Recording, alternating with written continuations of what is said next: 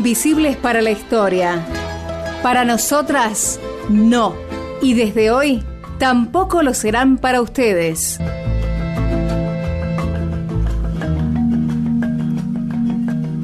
Bien, Nuri, y hoy te voy a contar acerca de Eugenia Sacerdote de Lustig.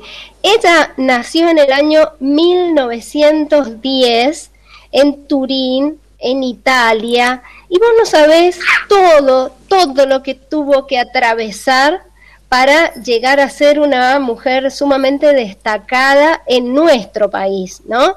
Fíjate vos que siempre tuvo que estudiar el doble, el triple y el cuádruple que los varones, porque por ejemplo en Italia no dejaban que las mujeres estudiaran en la universidad.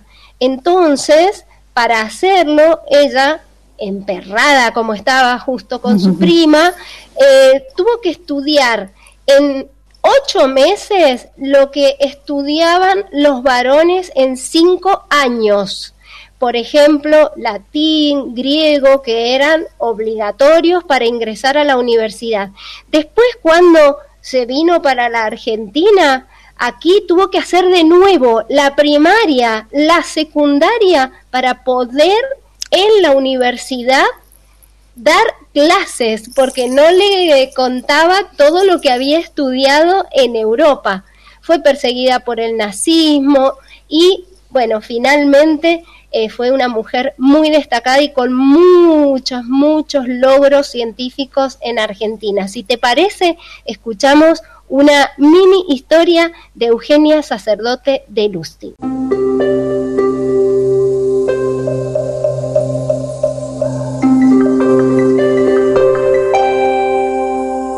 Doctora Eugenia Sacerdote de Lustig, pionera en el campo de la histología, embriología y biología celular en la Argentina. Nació el 9 de noviembre de 1910 en la ciudad de Turín, Italia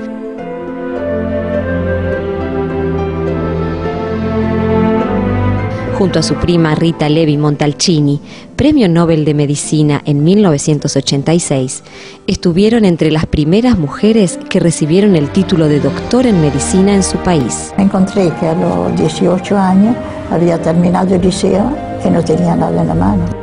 Las leyes raciales y antisemitas impuestas por el gobierno de Mussolini le impidieron ejercer su profesión y la obligaron a emigrar a la Argentina junto con su familia tenía que empezar de vuelta, de la, le diré que yo empecé a dar examen de, primero inferior, acá, porque tenía que hacer toda la carrera, de la escuela primaria, secundaria universidad. Qué absurdo, no me conocía nada, nada, nada. Yo empecé a dar examen de primer grado. En nuestro país, desarrolló una destacada carrera científica y académica en la Universidad de Buenos Aires, en el Instituto Malbrán, en el Instituto Ángel Rofo y como investigadora emérita del CONICET. ¿Hay alguien acá que hace el cultivo de célula viva? No, no, dice que yo sepa, no hay nadie absolutamente. Eh, digo, ah, bueno, entonces lo mejor puede ser interesante, cómo se trabaja con célula viva, cómo se trabaja esterilmente para que no se infecte, y, que y qué uso tienen las células vivas que sirven para, digamos, para muchos estudios, de muchos tipos de estudios, ¿no? Ahora, ahora... Así que es muy importante. Acá sí se había hecho algo ya, un cultivo creo con rofo, pero muy poco, cultivo corto, de un día, dos días.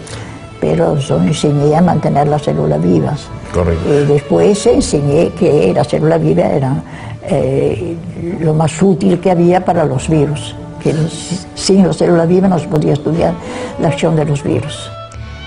En 1952 fue la investigadora responsable en el diagnóstico y vacunación para detener la epidemia de poliomielitis en nuestro país.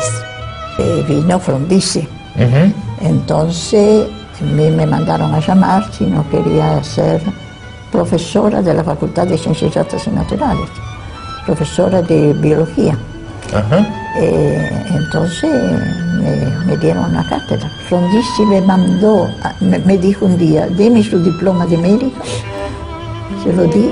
El día siguiente me mandó a casa mi, diploma con escrito arriba, se le reconoce el título de médico. publicó más de 180 artículos en revistas nacionales e internacionales en el campo de la biología del desarrollo, la virología, la oncología y más recientemente la neurología, en particular las enfermedades degenerativas como el Alzheimer. Ha recibido más de 40 premios y distinciones por su trabajo científico, entre ellos el Premio Hipócrates de la Academia Nacional de Medicina, máxima distinción que puede recibir un médico argentino, y el diploma de honor como prócer de la medicina bicentenaria. Dijo la doctora Lustig. La investigación es un proceso sin fin que provoca siempre sorpresas y nunca se sabe cómo será su desarrollo futuro. Pero el peligro de la humanidad no es la sabiduría, sino la ignorancia. La ciencia no conduce ni al odio ni al racismo es el odio el que recurre a la ciencia para justificar el racismo. La ciencia sirve para reunir a los pueblos, porque los científicos hablamos todos el mismo idioma. Muy interesante la historia de la doctora Eugenia Sacerdote Lustin, que falleció en el año 2011 con 101 años. Y me parece sumamente valioso esto último que eh, se expresaba de lo que ella decía. Y yo lo ampliaría a propósito del tema que hoy hemos visto, ¿no? Eh, ella lo planteaba con el, con el, racismo. Eh, y yo lo ampliaría hacia la diversidad en materia de la sexualidad, ¿no? Que la ciencia nos permita siempre sorprendernos y avanzar en conocimientos para incluir, no para discriminar, ¿no? Porque hay gente que usa supuestamente la ciencia, pero de hace 100 años, cuando no se había investigado nada, para vulnerar derechos, para maltratar, para eh, cercenar vidas, ¿no? Entonces, me parece sumamente importante, primero, conocer la vida de esta mujer que, gracias a ella, por ejemplo, hoy tenemos el Malbrán, que es uno de los centros fundamentales para la investigación de la pandemia. Y estoy seguro que así como hizo con la vacuna de la polio, que se la colocó ella misma en público y se la colocó a sus hijos e hijas para demostrar la confianza en que había que luchar contra esta enfermedad, seguramente hoy la doctora Eugenia Sacerdote Lustin estaría colocándose la Sputnik o cualquiera de las vacunas que nos permiten luchar contra esta pandemia, ¿no?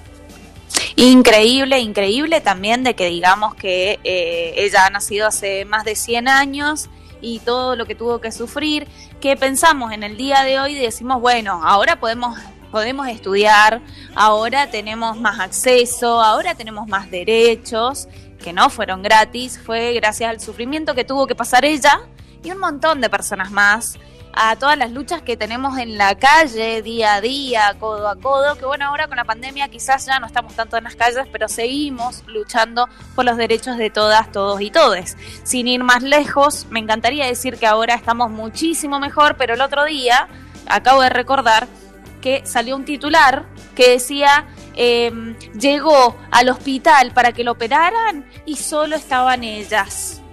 Como minimizando que el equipo que operó a la persona para un trasplante hepático eran siete mujeres. Mirá que lo. Mira vos. En el siglo XXI, cuando decimos que bueno, que ya hemos conquistado tantos derechos, bueno. Tremendo.